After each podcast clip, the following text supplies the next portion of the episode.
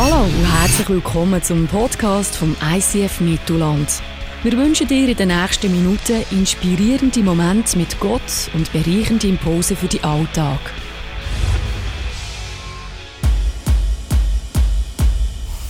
Hast du dich je gefragt, wer er wirklich ist? Einige nennen ihn Prophet, Wundertäter oder guter Mensch. Andere schreien Fake, Erfindung und irrelevant.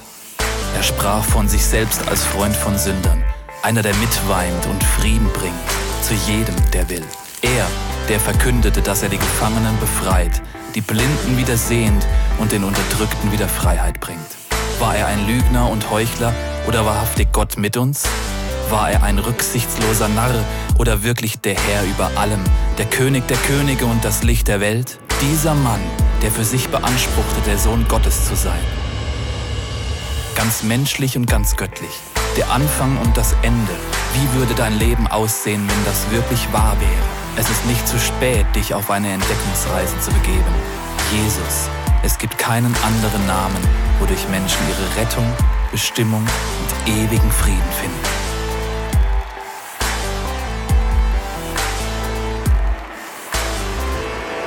Ja, heute zusammen.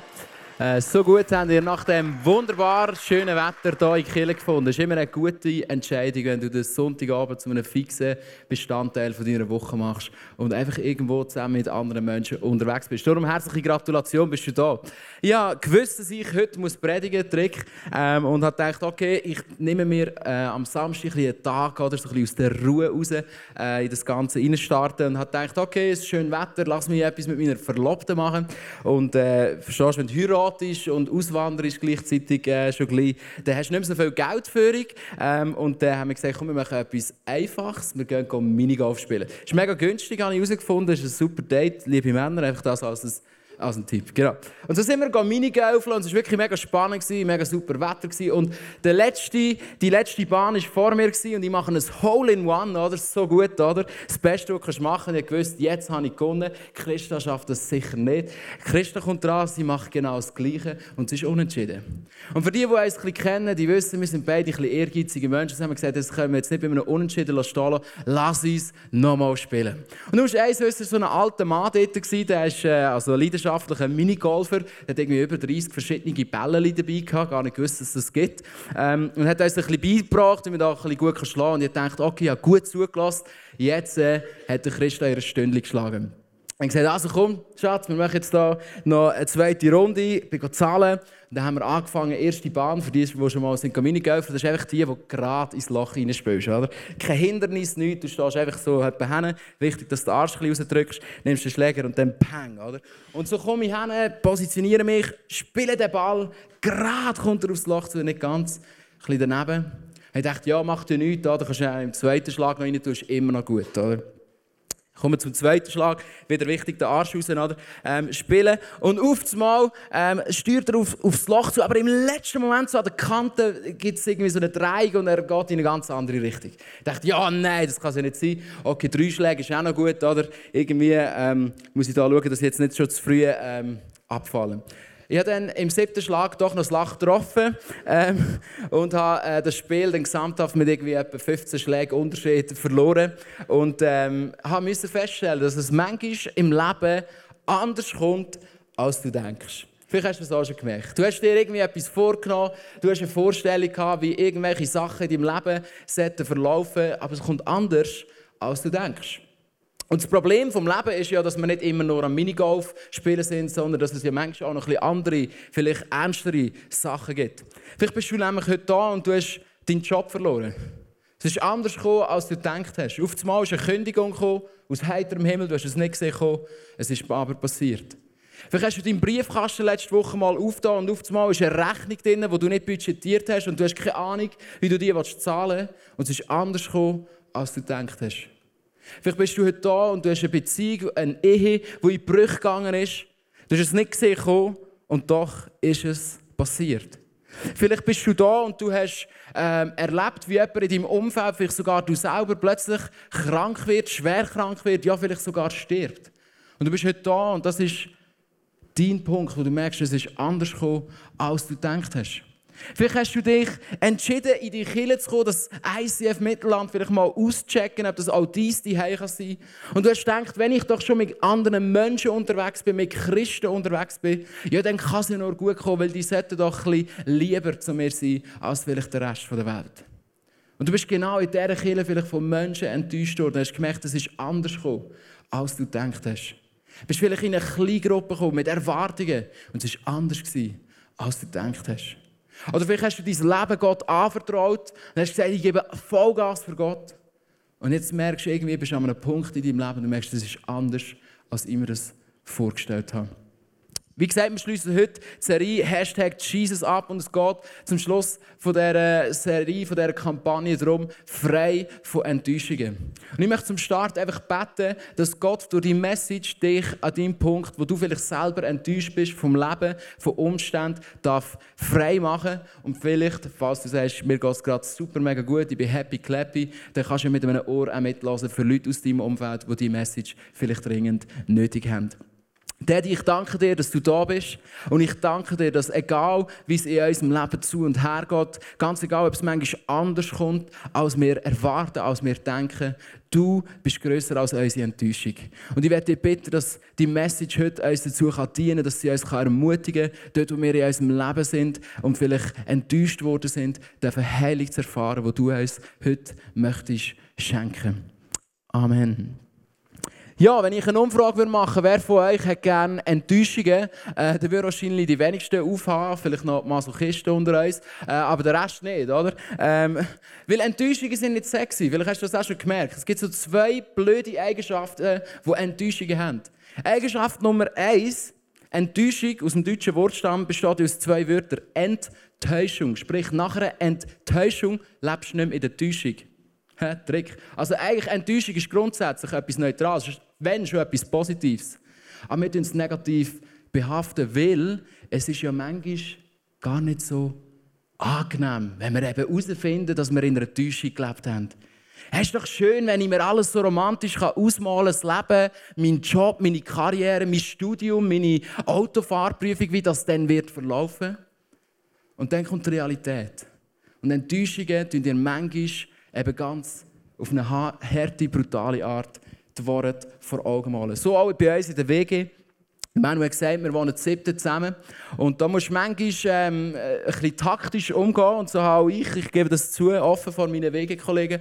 Ähm, vielleicht manchmal auch wenn so nach einem strengen Youth Planet, Jugendarbeit oben hier im ICF Mittelland, komme ich manchmal heim und dann gibt es manchmal so etwas, wo ich mir einfach muss zu gut tun muss. Einfach so, so einfach meiner Seele. Oder ich sage dann manchmal, essen tue ich nicht, weil ich Hunger habe, sondern einfach zu meiner Seele etwas Gutes tun. Und manchmal ist in einer siebenköpfigen Wege musst du gut schauen, dass das Essen noch immer gelagert ist, wo sie nicht finden, oder? Und so, so tust du vielleicht dein Bier oder so bewusst hinter einem Schlagrahmen verstecken, dass niemand sieht, oder? Und du kommst zu Abend um 12 Uhr, oder? Und denkst, yes! Jetzt habe ich dort hinten rechts im Kühlschrank, ich weiss genau, hinter dem Orangensaft und der Milch, dort wartet mein Bier oder, oder mein Limettenjoghurt oder was auch immer du dir dann gerade zu Genüge fügst auf mich und dann kommst du heim und du machst auf und du siehst, Mist, es hat jemand gefunden, jemand anderes hat es gegessen. Das ist eine negative Eigenschaft von Enttäuschungen. Eine zweite negative Eigenschaft von Enttäuschungen ist, du kannst Enttäuschungen nicht planen. Sie kommen unangemeldet. Du wachst nicht am Morgen auf und denkst, yes, heute ist der Tag, wo ich meine Kündigung bekomme. Und doch passiert es. Du wachst nicht auf und sagst, yes, heute ist der Tag, wo meine Beziehung in Brüche geht. Und doch passiert es. Du wachst nicht auf und sagst, ah, heute ist der Tag, wo ich im Studium meine Semesterprüfung voll an die Wand fahre. Und doch passiert es. Und es kommt manchmal im Leben anders, als du denkst und du kannst es nicht planen. Verstehst du, als ich schon fast vor drei Jahren, unglaublich wie Zeit vergeht, nach Kanada will Ferien machen, kommt auf einmal in meine letzte Ferienwoche rein, kommt ein SMS von meiner Mami. Hey Kids, ihr wisst, der Papi hat schon länger ein bisschen Bauchweh ähm, und, und ist mal zum Arzt gegangen. Der Arzt hat geröntgt, hat nichts gesehen, hat ein MRI gemacht und im MRI ist herausgekommen, dass er im ganzen Bauchraum überall Metastase hat, Krebs im Endstadium. Äh, der Arzt hat ihm gesagt, er kann ihm nicht sagen, wie lange er noch leben wird. Es werden sicher keine Jahre mehr sein, vielleicht maximal noch ein paar Monate. Und so kommt die Nachricht unvorangemeldet in mein Leben hinein Und ich habe gemerkt, Enttäuschung kommt in mein Leben rein. Enttäuschung über Gott, Enttäuschung über das Leben, Enttäuschung über wie mein Leben oder vielleicht auch das Leben von meiner Familie sollte verlaufen. Und darum glaube ich, habe ich heute sicher vielleicht auch das ein oder andere zu dem Thema zu sagen. Weil der Punkt ist, Enttäuschungen kannst du nicht auswählen, wie du damit umgehst, aber schon. Enttäuschungen kannst du nicht auswählen, wie du damit umgehst, aber schon. Und wenn wir in die Story eintauchen, die wir in dieser Hashtag Jesus-Serie unter die Lupe genannt nämlich die letzten 24 Stunden, möchten wir heute ein bisschen beschissen. Und wir möchten nicht die Kreuzigung anschauen, was bis zu Ostern in den letzten 24 Stunden von Jesus hier auf dieser Erde, bevor er gekreuzigt worden ist, passiert ist, sondern wir möchten früher beamen, was ist denn nach der Kreuzigung gewesen? In diesen ersten paar Tagen nach der Kreuzigung. Und spannend ist, wenn wir dort in die Geschichte eintauchen, dann sehen wir, dass die unterschiedlichen Jünger ganz viele unterschiedliche Strategien angewendet haben, wie sie mit ihrer persönlichen Enttäuschung umgegangen sind. Und vielleicht findest du dich im einen oder anderen Beispiel wieder. Weil jeder Mensch geht anders mit Enttäuschungen um. Lass uns zum Beispiel Maria Magdalena anschauen. Ihre Taktik war die Taktik der Ablenkung. Das habe ich am Anfang auch gemacht, als mein Papi krank war. Oder da, am Anfang merkst du auch noch nicht so viel. Oder? Der sieht immer noch gleich aus wie vorher und so. Ähm, das ist noch nicht so ein grosser Unterschied. Oder? Dann tust du dich noch ein bisschen ablenken, tust es ein bisschen überspielen. Oder? Ja, ja, es ist alles gut. Oder dann wirst du so philosophisch, ich zumindest. Oder? So, ja, wir sind nur Reisende, weißt Heaven is our home. Oder? Du es ein bisschen schön reden, oder? du dich ein bisschen ablenken, äh, machst vielleicht noch ein bisschen mehr ab und so. Du dir einfach ein bisschen Sachen zu gut, ähm, in der Hoffnung, dass es dann irgendwann kannst verdrängen. Und ich merke, weiss noch genau, ich bin mit meiner Mami, meinen Brüdern ins Heim zurückgefahren. Er ist behindert und ist bei uns ein Wochenende Besuch gewesen, sind wir ihn zurückbringen. Und auf dem Weg, wo wir hinfahren, sagt meine Mami, ich weiss nicht, ob der Papi die nächsten vier Wochen noch überlebt. Und ich weiss nicht, das war ein Faust in mein Gesicht, weil ich habe gemerkt, ich habe nicht damit gerechnet. Ich habe gewusst, okay, krebskranke Leute können sterben und irgendwo war der Gedanke schon da gewesen, aber ich habe ihn erfolgreich durch all die Ablenkung auf die Seite geschoben. Und irgendwann habe ich gemerkt, ich kann mich nicht mehr davon ablenken, es hält mich ein. Und so ist es manchmal, wenn du dich ablenkst, es ist wie ein Boomerang, du rührst ihn fort, aber vergiss nicht, der Boomerang kommt zurück. Und wenn wir eintauchen ins Leben von Maria Magdalena, dann sehen wir, sie hat sich auch versucht, ein abzulenken mit irgendwelchen frommen Aktivitäten. Lass uns in einen Clip hineinschauen, wo sie selber erzählt, wie es ihr um die Zeit herum gegangen ist. Maria aus Magdala, Jüngerin Jesu. Als der Sabbat vorüber war, kaufte ich zusammen mit seiner Mutter und meiner Freundin Salome wohlriechende Öle. Wir wollten Jesus die letzte Ehre erweisen und seinen Leichnam salben. In aller Früh machten wir uns auf den Weg zum Grab. Schweigend legten wir die Strecke zurück, nach wie vor in tiefster Trauer. Enttäuscht. Wie konnte das alles nur passieren? Wir waren alle in Gedanken versunken, als ich Salome plötzlich kurz vor dem Ziel rufen hörte. Mist. Was? fragte ich sie. Wer wird uns den Stein vor dem Grab wegrollen? Das hatten wir in der Tat vergessen.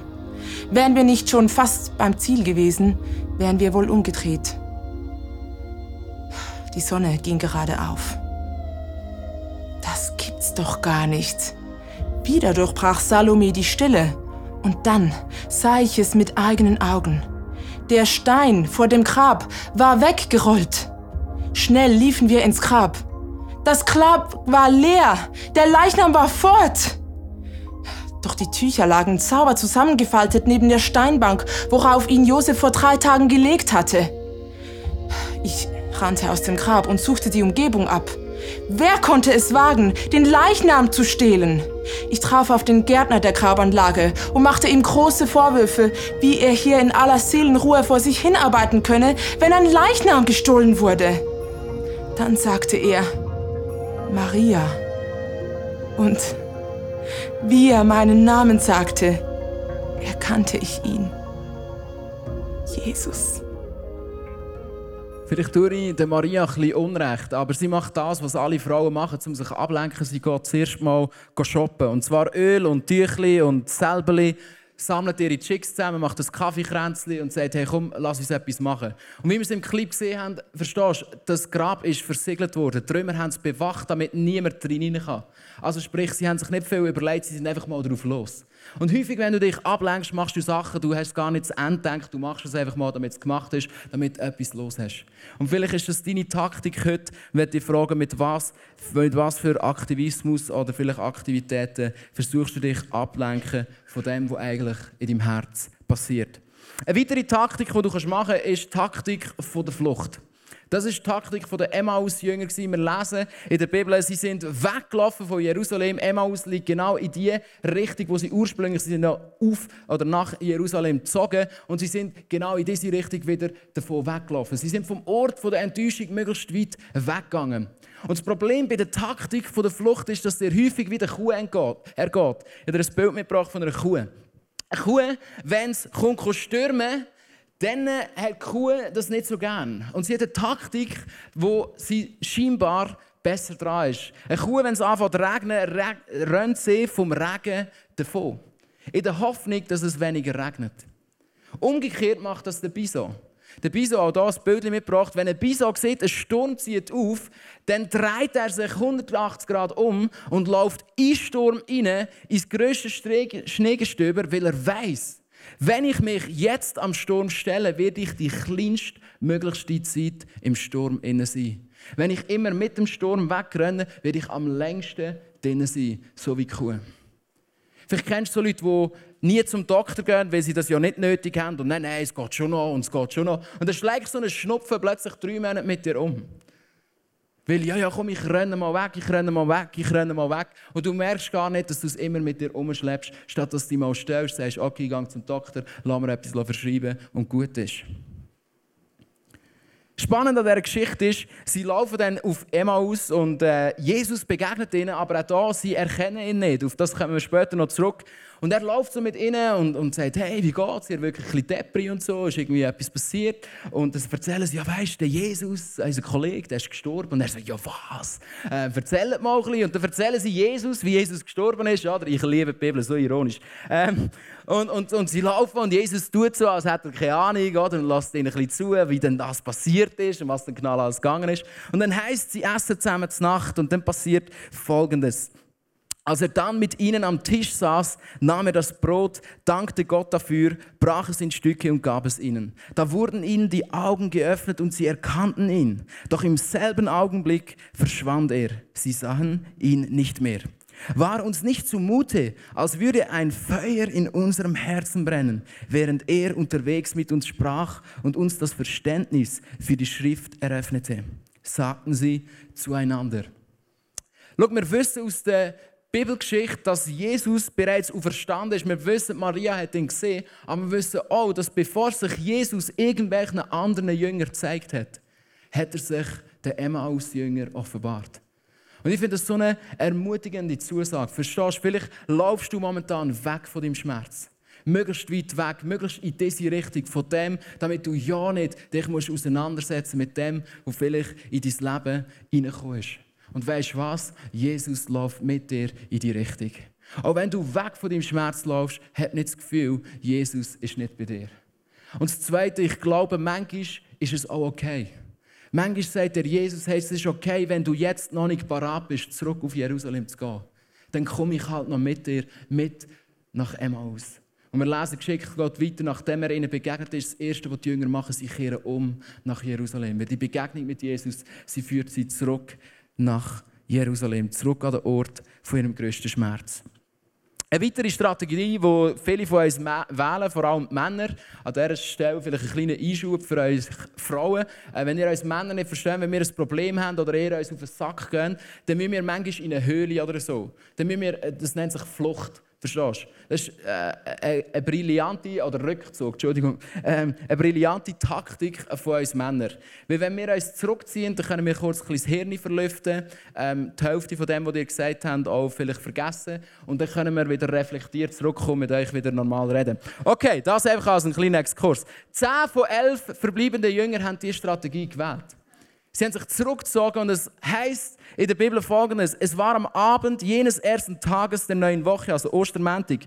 Die Jünger hatten solche Angst vor den Juden, dass sie die Türen des Raumes, in dem sie beisammen waren, verschlossen hielten.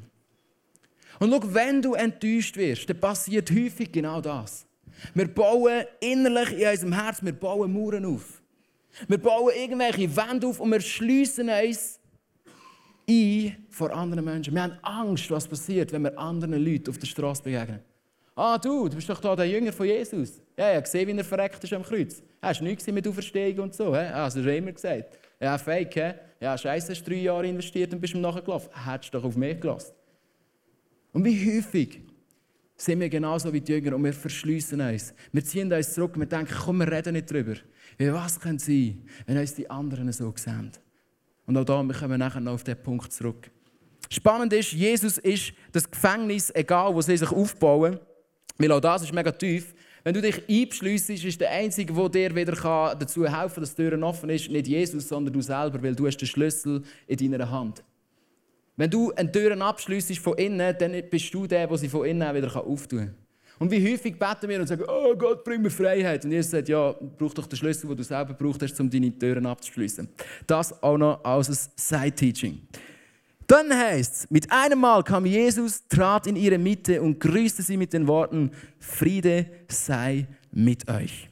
Dann zeigte er ihnen seine Hände und seine Seite.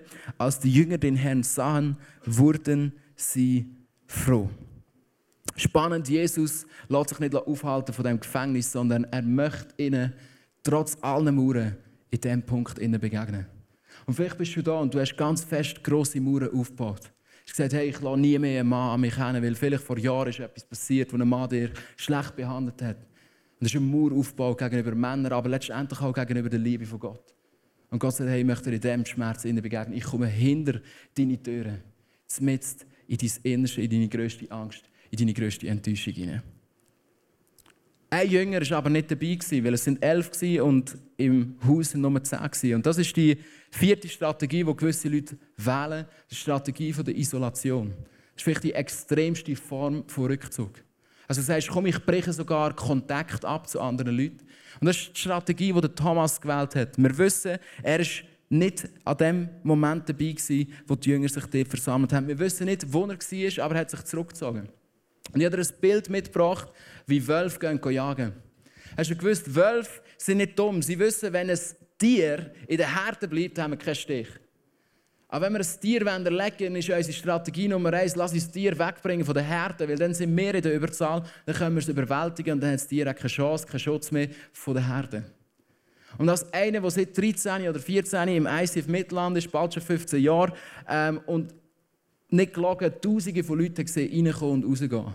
Ich kann dir eins sagen, wenn du deinen Glauben so schnell wie möglich willst, verlieren dann entziehe dich jeglicher Gemeinschaft mit anderen Christen. Isolier dich und du wirst sehen, wie du so schnell vom Glauben abkommst, wie noch nie. Immer wieder habe ich Leute gesehen, die reinkommen, Jesus mit ganzem Herzen anbeten. Und dann kommt eine Enttäuschung in ihr Leben und sie sagen, ah, ich glaube, ich brauche mal eine Pause von der Kirche ich brauche mal eine Pause von Jesus. Ich glaube, ich ziehe mich mal zuerst ein bisschen zurück. Und was sie nicht merken dabei, ist nicht, dass sie mehr Freiheit bekommen, sondern mehr Distanz. Was sie nicht merken ist, im ersten Moment ist es vielleicht cool, die affigen Christen nicht mehr zu sehen, aber das Problem ist, du bist auch einsam. Und wenn du einsam bist, ist der Find nicht weiter weg. Darum, wenn du das bist heute, dann hör meinen Schrei und meinen Aufruf an dich, komm zurück in die Gemeinschaft. Wenn du zurück in die Gemeinschaft kommst, und das hätte Thomas nach einer Woche können machen dann passiert nämlich Folgendes. Acht Tage später waren die Jünger wieder beisammen. Diesmal war auch Thomas mit dabei. Mit einem Mal kam Jesus, obwohl die Türen verschlossen waren, Klammer auf, manchmal lernt man noch nichts aus der ersten Begegnung mit Jesus, Klammer zu, zu ihnen herein. Er trat in ihre Mitte und grüßte sie mit den Worten, auch da kein neues Wort, Friede sei mit euch. Dann wandte er sich Thomas zu. Spannend, nicht in der Isolation, sondern in der Gemeinschaft. Lege deinen Finger auf diese Stelle hier und sieh dir meine Hände an, forderte er ihn auf. Reich deine Hand her und leg sie in meine Seite. Und sei nicht mehr ungläubig, sondern glaube. Wie spannend. Der Thomas erlebt seine Begegnung mit Jesus, seine heilsame Begegnung, wo ihn wieder dazu verhilft, den Glauben neu zu finden. Nicht in der Isolation, sondern zurück in der Gemeinschaft mit seinen Freunden, die Jesus lieben. Hey, und darum ist die Kirche so kraftvoll. Weil Gott hat das Mysterium der Kirche anvertraut. Er hat eine Verheißung gegeben, gesagt, wo zwei oder drei in meinem Namen zusammenkommen, wird ich mitten unter ihnen sein. Ablenkung, Flucht, Rückzug und Isolation. Ich weiß nicht, was deine Strategie ist, aber ich weiß, dass ich äh, in dieser Enttäuschung um, um, um das Versterben von meinem Papi wahrscheinlich alle angewendet habe. Ich habe mich abgelenkt, ich bin geflüchtet, einer ist sogar geflüchtet in eine Beziehung, hat gedacht, ja, dann bekommst du wieder ein bisschen Liebe, weil mir geht es so schlecht. Mega assig von mir im Nachhinein, es tut mir mega leid, falls du den Podcast hörst. Ähm, genau. Ähm, Verstehst du, Sünde verletzt die Menschen, verletzt die Menschen. Und darum ist es so wichtig, dass wir lernen, wie wir richtig mit unseren Enttäuschungen umgehen können. Und ich möchte zeigen, was wir aus dieser Geschichte, aus diesen vier Geschichten, ich glaube, es ist sehr viel Göttliches auch in diesen Geschichten drin, wo wir lernen können, was es auch für dein Leben kann beinhalten kann, damit du Freiheit wirklich erlebst von Enttäuschungen. Das Erste, was wir nämlich von Maria Magdalena lernen können, ist, wird ehrlich. Wird ehrlich. Verstehst du, in dem Moment, wo Maria Magdalena sich entschieden hat, ich gehe in all die Folgen oder was auch immer man in Israel hatte zu der damaligen Zeit und ich poste die Öl und ich nehme mein Portemonnaie für und ich zahle den Preis für die Öl, macht sie ein öffentliches Statement, nämlich ich bin verletzt, weil ein Freund von mir ist gestorben und ich brauche die Öl, damit ich ihn ölen kann. Und spannend auch hier, sie geht zurück an den Ort der grössten Enttäuschung, nämlich zum Grab. Verstehst du, wenn jemand gestorben ist in deinem Leben, in meinem Fall, wenn ich zu Affenwil auf den Friedhof gehe, als Grab von Bruno Eschmann, das war mein Papi, da steht dort 22.08.1960 bis 31.01.2016. Das ist relativ endgültig. Und Maria, sie geht zurück an den Punkt ihrer grössten Enttäuschung. Sie geht zurück zum Grab. Und spannend auch da, Jesus begegnet ihr nicht irgendwo unterwegs und sagt, hey Maria, hätte ich vor dem Volk kommen oder? und sagen, hey, musst gar nicht die Öl kaufen, gell? ich bin schon lange verstanden, ist wasted money, gib es lieber den Killen, oder? Äh, nein, macht er nicht. Er lädt sie zum Ort von ihrem grössten Schmerz gehen. Und dort begegnet er ihr. Lehr von der Maria, ehrlich zu werden, ehrlich zu dir selber. Und schau, manchmal ist das nicht schön. Ich habe gewusst, wenn ich wieder ein freies Herz bekomme, dann muss zuerst, was nicht frei ist, wieder raus. Und wie oft bin ich mit euch in dieser ersten Reihe da gestanden, habe geworshipped, habe Gott angebetet, aber mir war es nicht ums Anbeten. Gewesen. Und ich habe links und rechts geschaut und gesehen, wie Leute glücklich sind. Und es ist im Fall mega scheiße, wenn du nicht gut drauf bist und alle anderen sind gut drauf. Vielleicht kennst du das aus deinem Leben. Und dann singst du noch so Lieder, so I believe in the God of Miracles. Ja, gute Nacht um 6 Uhr. Ja, schon gut, oder? Und dann habe ich manchmal gedacht, ja Gott, ich werde jetzt eigentlich nicht meine Hände entgegen haben, sondern eher meine Faust. Ich habe Gott manchmal im Gebet gesagt, es ist gut, dass du nicht mehr auf der Erde bist, weil ich würde dich vermöbeln. Ich bin ehrlich mit Gott. Ich nehme vielleicht Sachen an, an Hals oder an, an das Gesicht oder wo auch immer gerührt, an den Kopf geworfen, ähm, die vielleicht tough waren, aber sie sind ehrlich. Und ich glaube, Gott kann deine Ehrlichkeit mega gut handeln. Und sonst wir auch ein bisschen in den Psalmen hin und dann wirst du sehen, wie ehrlich die Leute mit Gott sind. Ich glaube, es ist ein Aufruf an dich und mich. Bist ehrlich mit dem, was in deinem Leben abgeht. Und vielleicht ist ehrlich sein heute an dem Abend, dass du einfach sagst, ich bin verletzt. Punkt. Das und das ist passiert. Ich kann es nicht lügen, ich kann es nicht rückgängig machen. Es hat mich verletzt. Punkt. Und das ist deine ehrliche Antwort. Vielleicht ist deine ehrliche Antwort heute, hey, ich habe keine Freude mehr zum Leben. Hey, hey manchmal bin ich aufgestanden am Morgen, ich kann nicht aufstehen. Das war eine Realität. Das ist die Wahrheit. Und manchmal musst du es einfach aussprechen und sagen, so geht es mir momentan. Das Zweite, was wir lernen von den Emmaus-Jüngern, ist, wird nicht nur ehrlich, sondern wird transparent. Weißt du, Emmaus-Jünger, ich finde es spannend, sie haben Jesus nicht erkannt. Sprich, er war ein Fremder für sie. Und obwohl er ein Fremder ist, sie erzählen ihm alles, was in ihrem Leben abgeht. Er sagt, hey, warum geht es euch nicht gut? Und sie schütten aus, was in ihrem Leben passiert ist. Weißt du, du kannst jahrelang auch hier im ICF rein und rausgehen. Du kannst vielleicht ehrlich sein zu dir selber und dir eingestehen, okay, vielleicht bin ich gekränkt, das tiefste in meinem Innersten, wenn ich gerade so einen ehrlichen Moment habe, okay, ich gebe es dir zu. Aber an dem Moment, wo du es als Licht bringst, wo du es jemandem sagst, verheißt die Bibel uns, es verliert Kraft über dir. Aber für das braucht es einen aktiven Schritt. Du musst transparent werden. Du musst Leute mit einbeziehen. Du kannst nicht mit jemandem darüber reden, ohne den jemanden. Weißt du, ich meine? Sonst bist du wieder du selber und das nennt man Selbstgespräch und die führen dich in der Regel nicht so weit. Darum wird transparent. Ich weiß nicht, wie, ob du in einer Kleingruppe bist, aber wenn du in einer Kleingruppe bist, was erzählst du in deiner Kleingruppe? Ja, beim Arbeiten ist es streng. Ja, heute hatte ich viel zu tun. Gehabt. Habe ich bis um 6 Uhr arbeiten. Sonst geht es mir gut. Sonntag schaue ich vielleicht im ICF wieder vorbei. Wie geht es denn wirklich?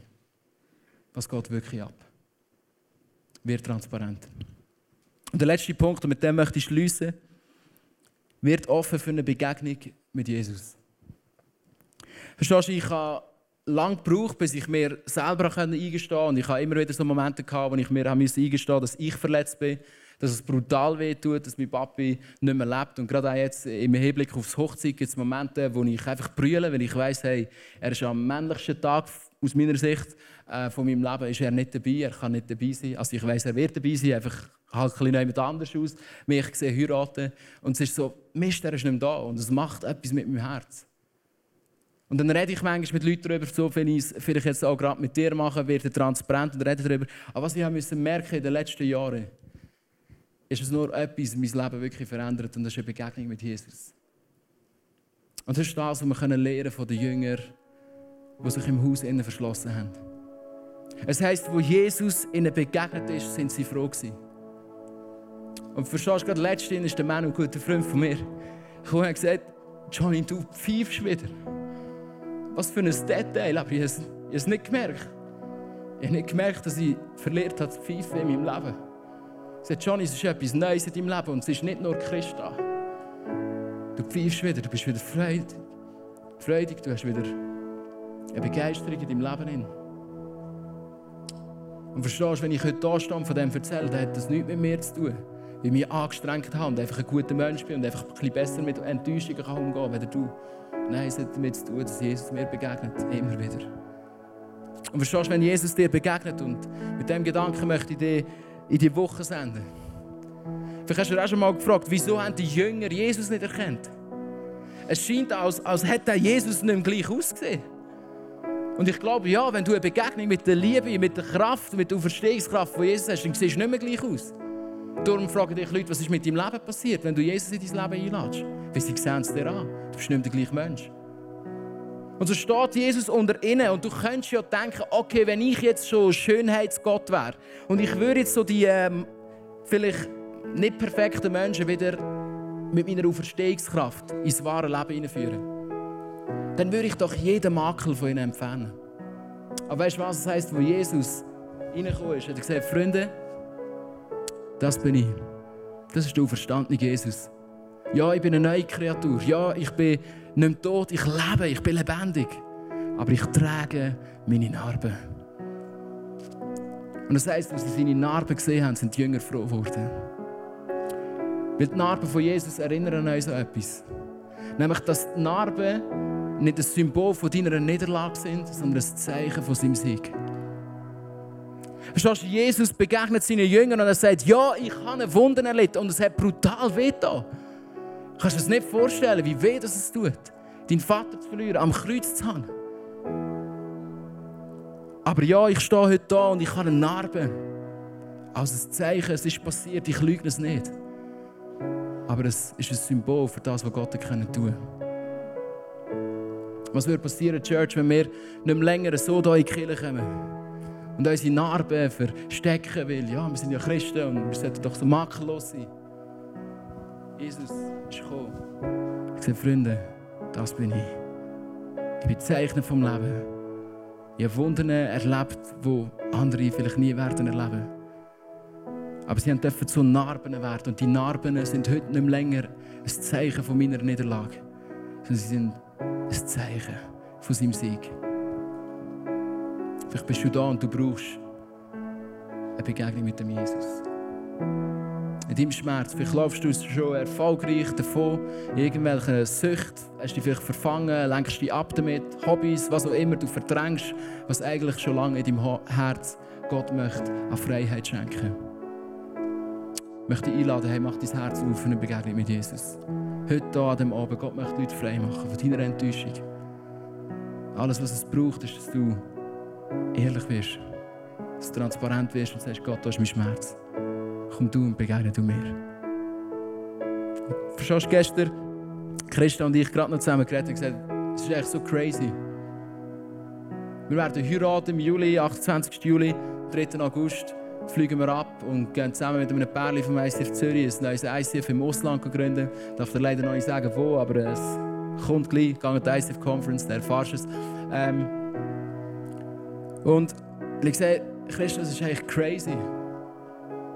Wenn du mir vor einem Jahr gesagt hättest, dass ich werde eine Kirche mithelfen gründen, dass ich die Schweiz werde geschweige denn, dass ich noch werde heiraten. Gute Nacht um 6 das wäre so ein schlechter Witz gewesen. Ich hätte es nicht geglaubt. Ich habe gesagt, ja, ganz ehrlich, kennst du mein Leben? Verstehst du, ich bin der unbe beziehungsunfähige Johnny. Ich bin der, der äh, mega viel Bitterkeit in sich hat. Ich bin nicht fähig, Menschen zu lieben. Und schon gar nicht eine Frau, die ich heiraten will. Ich sage, Christus, es ist ein Wunder, was wir hier machen. Es ist ein Wunder, was Gott hier hat. Und sie sagt, weißt du was? Es ist bei mir genau das Gleiche. Vor einem Jahr, wer bin ich vor einem Jahr? Verstehst du, wir, wir heiraten und wir gehen und wir wissen, es ist nicht wegen uns. Es ist wegen ihm. Und wir tragen unsere Narben mit Stolz. Im Wissen ist nicht ein Zeichen als meine Niederlage. Ja, ich werde für immer ein Sohn sein, der seinen Vater zu früh verloren hat. Aber ich könnte hier stehen und ich kann sagen, Gott ist immer noch gut. Und Gott kann jede Wunde heilen. Und für das möchte ich beten, dass das in deinem Leben auch passiert. Daddy, ich danke dir für die hoffnungsvolle Message, für die Auferstehungsmessage, die du uns mit Ostern gebracht hast. Vater, ich kann mir nur ansatzweise vorstellen, wie es für die Jünger war, wo sie deine Wunden gesehen haben. Und im 1. Petrus heißt es, in deinen Wunden werden wir heilig erfahren. Und so Daddy, bitte ich dir, dass du jetzt einfach kommst und machst, was nur du kannst machen, dass du uns begegnest in unserem Schmerz. Dass du uns begegnest in unserer Enttäuschung. Und dass du uns dort, wo wir es vielleicht anderen nicht können sagen im Moment, einfach abholst und veränderst. Gib du uns die Perspektive von deinem Sieg. Gib du uns die Perspektive, dass Wunden können zu Narben verheilen Und Narben nicht ein Symbol von Niederlagen sind, sondern ein Symbol von deinem Sieg, von deiner Wiederherstellungskraft, von deiner Heilungskraft. Ich danke dir für alle Scham, die hier innen ist, wo Leute das Gefühl haben, sie dürfen nicht schwach sein vor anderen Leuten, wo Leute das Gefühl haben, sie dürfen nicht ehrlich sein zu ihren Schwächen, nicht ehrlich sein zu ihrer Geschichte, sie müssen das überspielen. Vielleicht auch speziell Männer hier innen, die das Gefühl haben, hey, komm ich tue, als hätte ich alles im Griff, ich hänge den Kuli raus. Daddy, ich bitte dich, dass du die Scham brichst heute Abend. Dass wir nicht Angst haben, vor unseren Brüdern und Schwestern unser Gesicht zu verlieren dass wir unsere Wunder hinstrecken und sagen, schau da, da brauche ich ein Wunder von Jesus. Danke dir, machst du das Wunder möglich, gerade jetzt in dem Moment. Danke, kommst du mit dem Heiligen Geist und schenkst du jetzt einfach Heilig dort, wo Menschen Heilig brauchen. Danke, liebst du uns. Und danke kannst du und nur du uns frei machen von Enttäuschung.